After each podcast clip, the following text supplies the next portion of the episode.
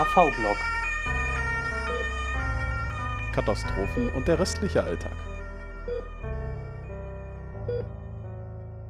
Hallo, mein Name ist Carsten Schmidt. Ich bin Notfallsanitäter oder auch der Krankenwagen-Belademeister ähm, und Praxisanleiter im Rettungsdienst. Ich mache den ganzen Job jetzt schon seit elf Jahren und freue mich hier zu sein.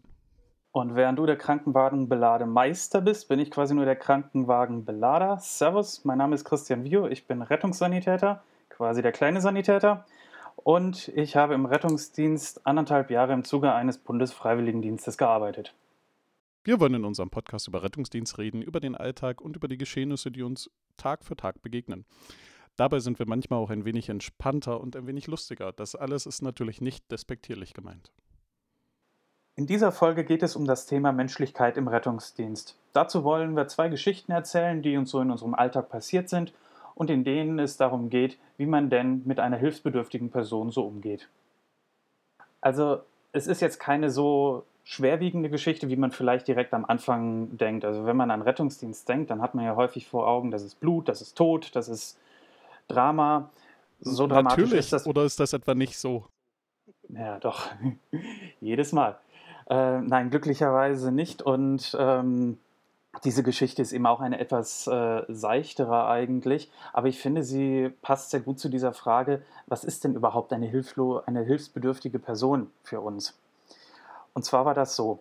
Ähm, wir waren auf dem KTW unterwegs, also auf dem kleinen Blaulichtfahrzeug und hatten an diesem Tag sogar nicht nur, äh, nicht nur zwei Leute da drauf, sondern einen dritten Praktikanten. Also mein Kollege und ich, wir kannten uns schon eine ganze Weile, haben uns gut verstanden und dazu war noch ein Praktikant dabei, der das Ganze lernen wollte. Ähm, das war Winter, es war relativ spät am Abend, man könnte auch sagen kurz vor Schichtende, wie so häufig. ähm, und wir waren gerade auf dem Weg zurück zur Wache, als wir zu einem weiteren Einsatz alarmiert wurden. Einsatzmeldung lautete damals gestürzte Person. Wir sind angefahren ähm, und haben dann an der Einsatzstelle festgestellt, dass diese Person war eine ältere Frau, ähm, die lehnte an einer vielbefahrenen Straße auf dem Gehsteig an einem Zaun. Neben ihr ein älterer Mann und eine Passantin, die sich um sie gekümmert hat. So, wir sind ausgestiegen, haben uns mit der Patientin, haben uns mit der Passantin unterhalten, was denn geschehen war ähm, hat sich herausgestellt, die Patientin war mit ihrem Ehemann am Abend unterwegs, die sind etwas spazieren gegangen und durch einen wirklich blöden Zufall ist sie gestürzt und äh, hatte jetzt starke Schmerzen in einem Bein. Ist nicht, nicht sehr stark, nicht übermäßig stark, aber ähm, sie konnte halt nicht mehr auftreten. Wir haben sie dann in unser Auto in unser Auto äh, gebracht, wo wir sie dann etwas ja. weiter untersuchen konnten. Es war Winter, es war kalt. Da bespricht man das ja lieber innen.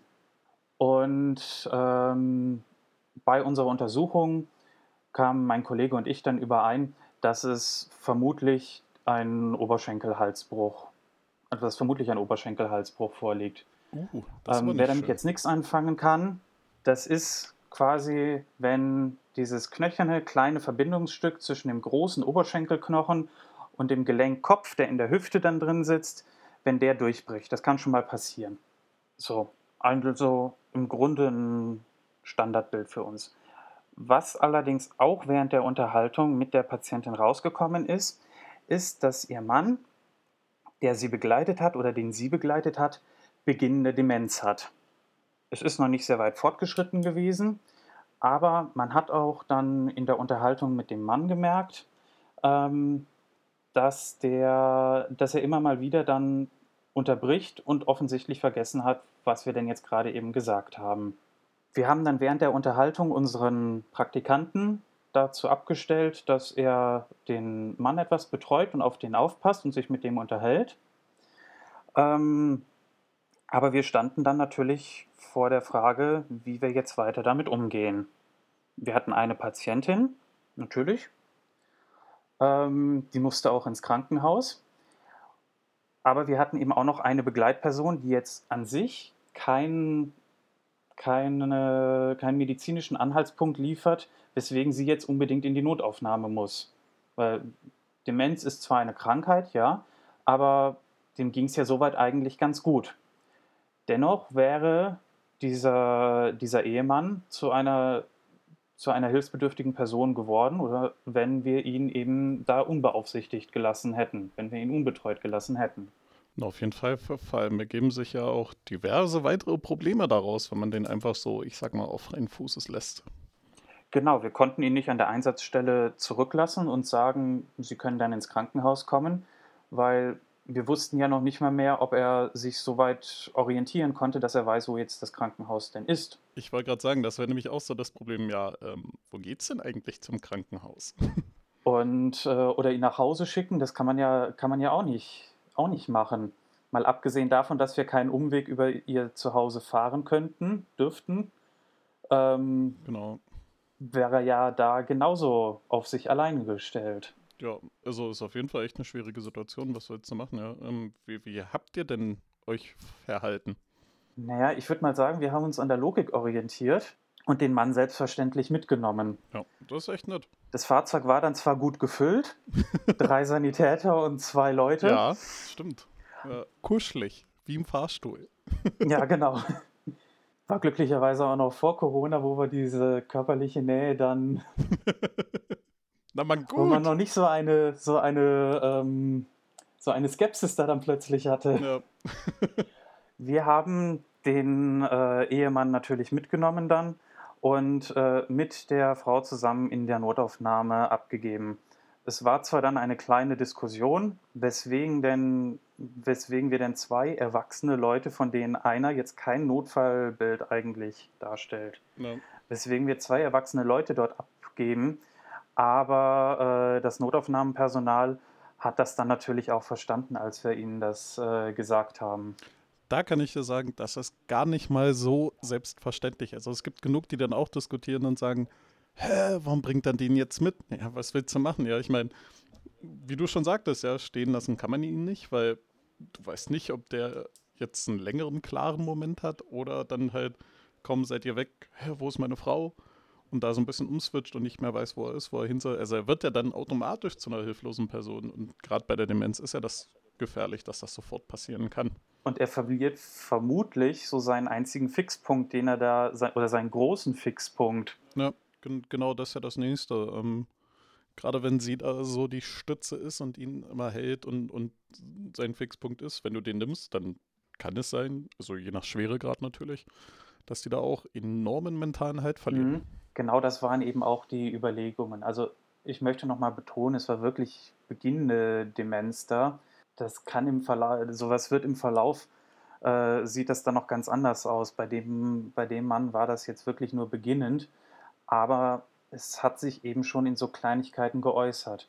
Und wir können jetzt natürlich auch keine große Analyse machen, wie sehr, wie sehr man diesen Mann jetzt noch auf sich alleine gestellt lassen kann. Ähm, zumal auch dabei ja immer noch eine Unsicherheit dann wäre. Eben, eben. Also wir haben es dann eben so gelöst. Ich möchte jetzt auch nicht sagen, dass das vollkommen diskussionsfrei ablief in der Notaufnahme dann, aber ähm, nachdem wir eben gesagt haben, wie, weswegen wir ihn da mitgebracht haben, da haben wir dann auch äh, Verständnis gefunden bei dem Personal dort. Das ist gut. Also, wie gesagt, das war's. Äh, also auch ihn mitzunehmen ist nicht selbstverständlich. Ich kenne Kollegen, die da auch ganz anders reagieren würden, weil die sich sagen, ich mache meinen Job nur wirklich strikt nach Vorschrift. Und wenn das kein Notfallpatient ist, nehme ich den nicht mit. Die aber dann halt auch ähm, den sozialen Aspekt dahinter völlig ausblenden. Genau, das ist es. Das ist eben diese Frage, was ist eine hilfsbedürftige Person für uns? Es ist, wie du sagst, es ist eigentlich kein Notfallpatient. Ähm, aber es wäre ein Notfallpatient im Kommen, wenn man da jetzt nicht bereits präventiv Na, genau. äh, ein wenig mitdenkt und ihn eben dann in diesen Fixpunkt nicht nimmt, ihn seine, in seiner orientierten Welt lässt.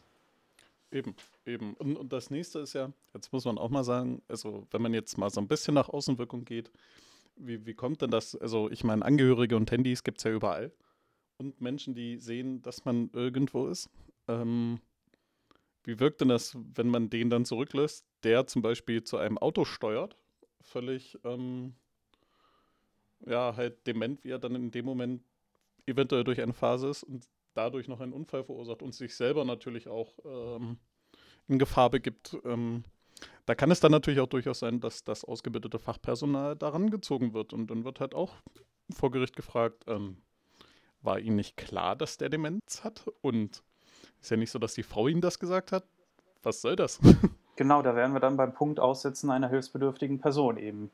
So war die Faktenlage da. Also, du hättest genauso reagiert wie ich oder gäbe ähm, Ja, auf, auf jeden Fall. Ich hätte den auch mitgenommen. Ähm, A, natürlich wegen der rechtlichen Konsequenz, die entstehen kann. Das ist eine Gefahr, die besteht halt. Ähm, und das, nee, und ganz ehrlich, ich, ich würde es ja dann als Verantwortungsperson auch abkriegen.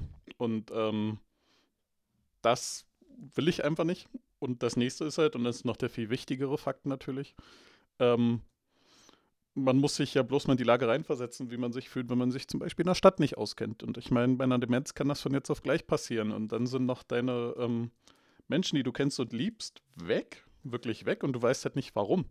Weil du vielleicht von einem ähm, eher schlechten Moment zu einem sehr guten Moment gewechselt hast und dann bist du auf einmal in einer völlig fremden Straße, ähm, deine Bezugspersonen sind nicht da. Ja, wie fühlst du dich da? Also, genau, dieser ganze menschliche, dieser ganze fühlen. soziale Aspekt, den man dabei berücksichtigen muss. Genau, genau. Und, und von daher finde ich, also habt ihr natürlich vollkommen richtig reagiert und dem auch geholfen und dem auch menschlich geholfen. Weil, wie gesagt, zurücklassen und dann kriegt ihr den Switch und ist so, wo bin ich, was mache ich hier, wo ist meine Erna, so nach dem Motto. Mhm. Ähm, ist nicht cool, ist absolut nicht cool. Da bin ich ja froh, dass ich richtig gehandelt habe, Herr Praxisanleiter. ja, bitte. ja, ähm, krasses Thema auf jeden Fall. Und ähm, bin mal gespannt, ob, also an alle, die uns hören, ihr könnt natürlich auch ähm, mal einen Kommentar da lassen auf unserem Insta-Profil. Ähm, wie ihr gehandelt hättet. Ob ihr das als selbstverständlich erachtet oder wie ihr einfach gehandelt hättet. Ob ihr die 112 ruft oder ähm, allgemein versucht, so ein bisschen zu helfen. Irgendwie so. Ja, zu meinem Thema. Ich bin jetzt einfach mal so dreist und erzähle jetzt von meinem. Ach, tu das, tu das. Ähm, das ist nett. ich lasse dich gewähren. Ähm, sehr freundlich. ähm, bei mir ist es ein bisschen, also geht es um eine Alltagssituation, die man sehr oft im Rettungsdienst hat. Ähm, wir waren bei einer Patientin nicht kurz vor Feierabend, sondern mitten im Dienst, ähm, die Krebs im Endstadium hatte. Oh. Das bedeutet tatsächlich in dem Fall also auch austherapiert, sodass es keine Möglichkeit mehr gibt, noch irgendwas zu machen. Also geht es zwangsweise dem Ende entgegen. Da führt kein Weg dran vorbei.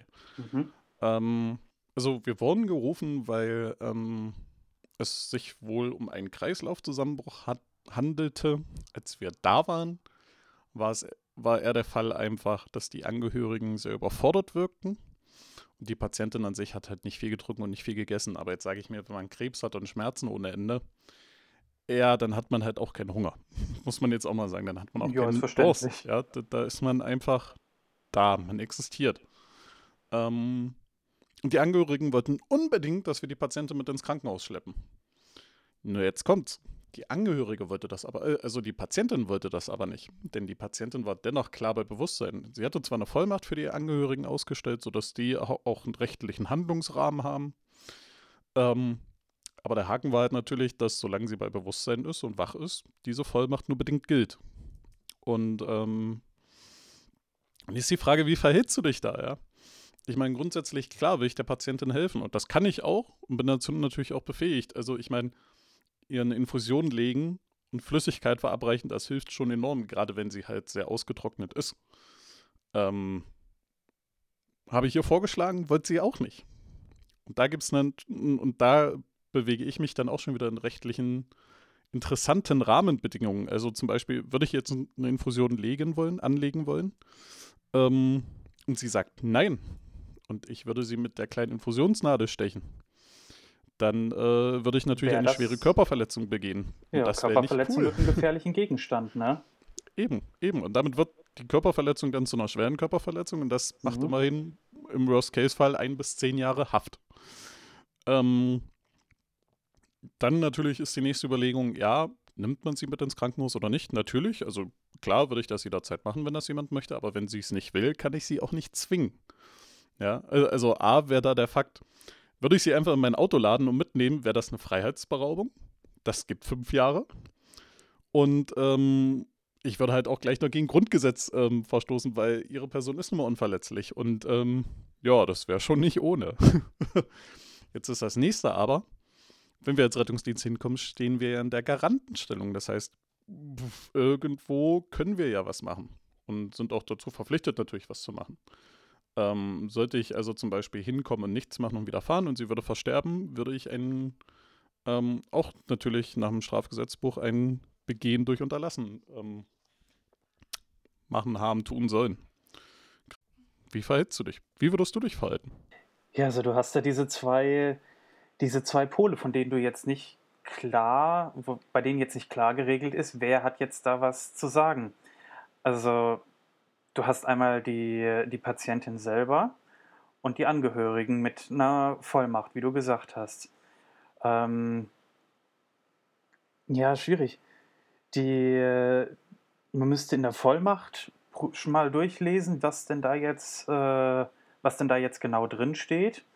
Und äh, wenn das, wie du gesagt hast, so ist, dass sie eben gesagt hat, wenn sie nicht mehr klar bei Bewusstsein ist, dass dann die Angehörigen ähm, zu entscheiden haben, äh, dann würde ich natürlich prüfen, wie ist denn so, wie ist denn die Orientiertheit von der Patientin, wie, wie schätze ich die denn ein?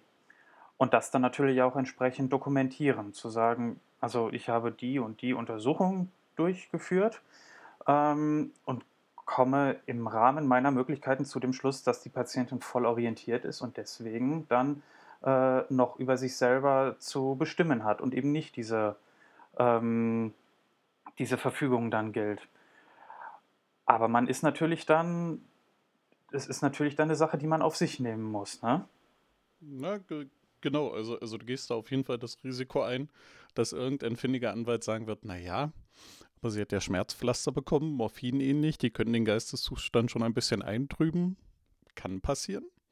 Ähm, da die Ein Angehörigen da natürlich äh, leider auch sehr uneinsichtig waren, warum wir sie eigentlich nicht mitnehmen wollen, weil es mhm. ist ihr Wunsch und im Krankenhaus kann man halt nichts machen.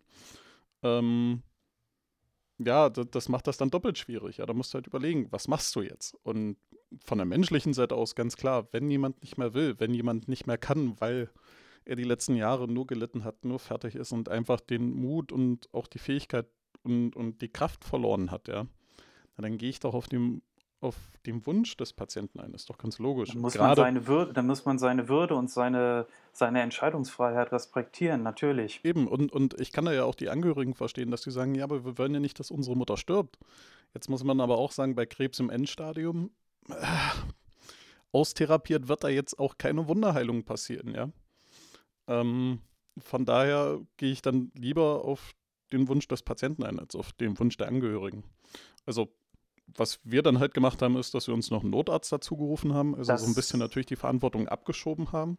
Haben wir halt auch bloß gemacht, weil die Angehörigen so uneinsichtig waren. Sonst hätten wir auch gesagt, ja, unterschreiben Sie und gut ist. Ähm, aber manchmal muss man da dann doch nochmal etwas härtere Geschütze auffahren und dann passt das halt.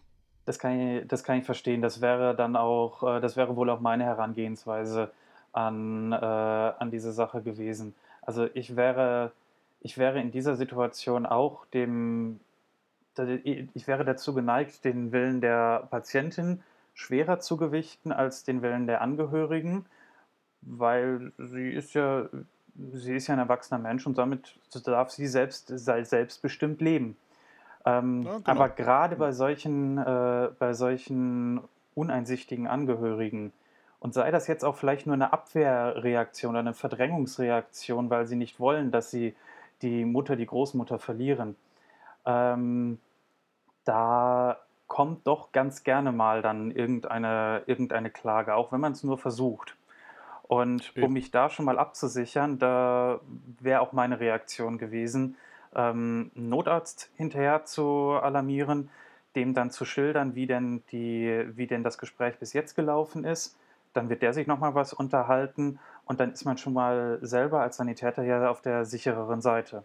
Genau das, genau das. Und ähm, das Ende vom Lied war halt auch, dass die Angehörigen ähm, zwar das immer noch nicht wollten, aber der Notarzt halt auch gesagt hat, ja, was soll ich im Krankenhaus machen? Soll ich eine Wunderheilung begehen? Ich weiß nicht wie. Sie ist austherapiert, da ist leider nichts mehr zu machen.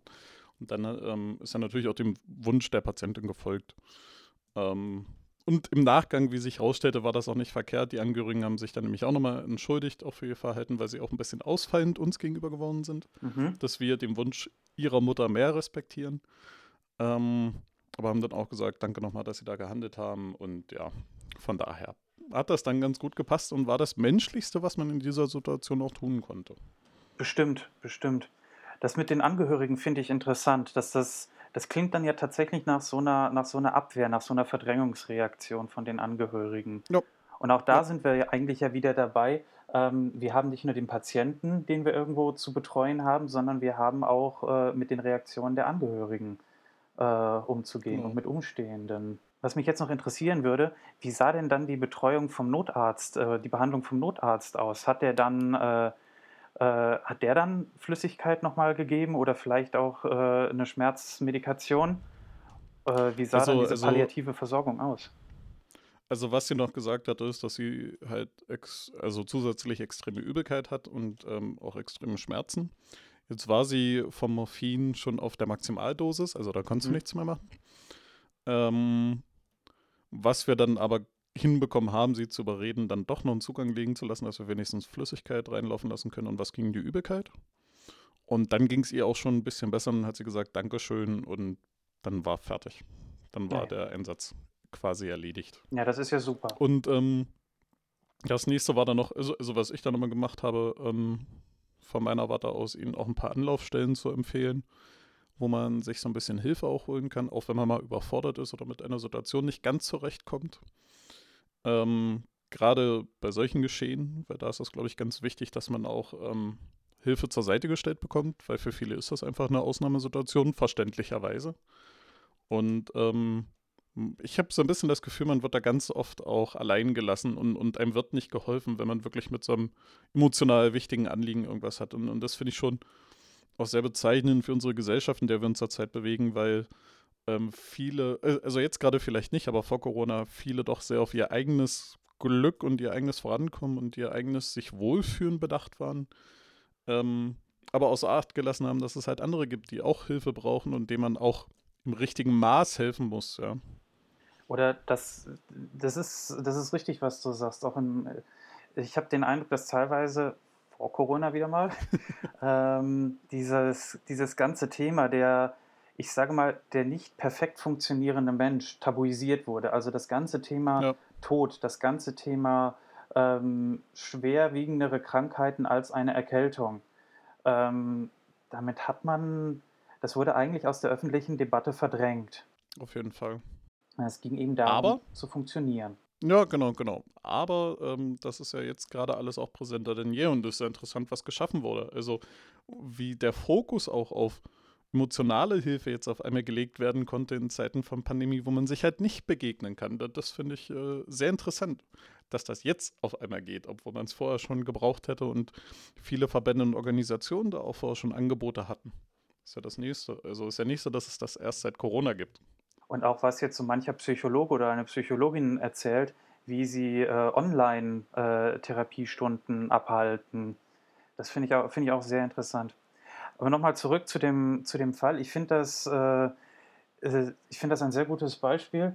Und ähm, ich finde aber auch, man muss nochmal äh, die, die Reaktion des Notarztes oder der Notärztin da etwas hervorheben, weil es gehört auch von deren Seite aus doch äh, ein ganzes Stück Mut und Professionalität dazu, in einer palliativen Situation eben palliativ zu reagieren. Also in einer Situation, wo jetzt keine wo jetzt absehbar keine Krankheitsverbesserung herbeigeführt werden kann, dann dennoch damit umzugehen und wenigstens diese Symptome, das Leiden zu mindern. Genau, vollkommen richtig. Ja, dann, dann würde ich sagen, ähm, war es das erstmal für die erste Folge von uns? das äh, klingt gut. Ich glaube, wir haben auch ein bisschen, wir sind ein bisschen ausgeufert mit dem Erzählen. Dafür bitten wir um Verständnis. Ein, ein Mühe. Aber äh, es ist ja auch wichtig, es geht ja nicht um irgendwas. Und ähm, Und es ist ein facettenreiches Thema. Das, deswegen, man sehe es uns nach. Eben, ich glaube auch nicht, das kann man in fünf Minuten oder so abhandeln, sondern da muss man schon eine Menge Zeit für aufwenden.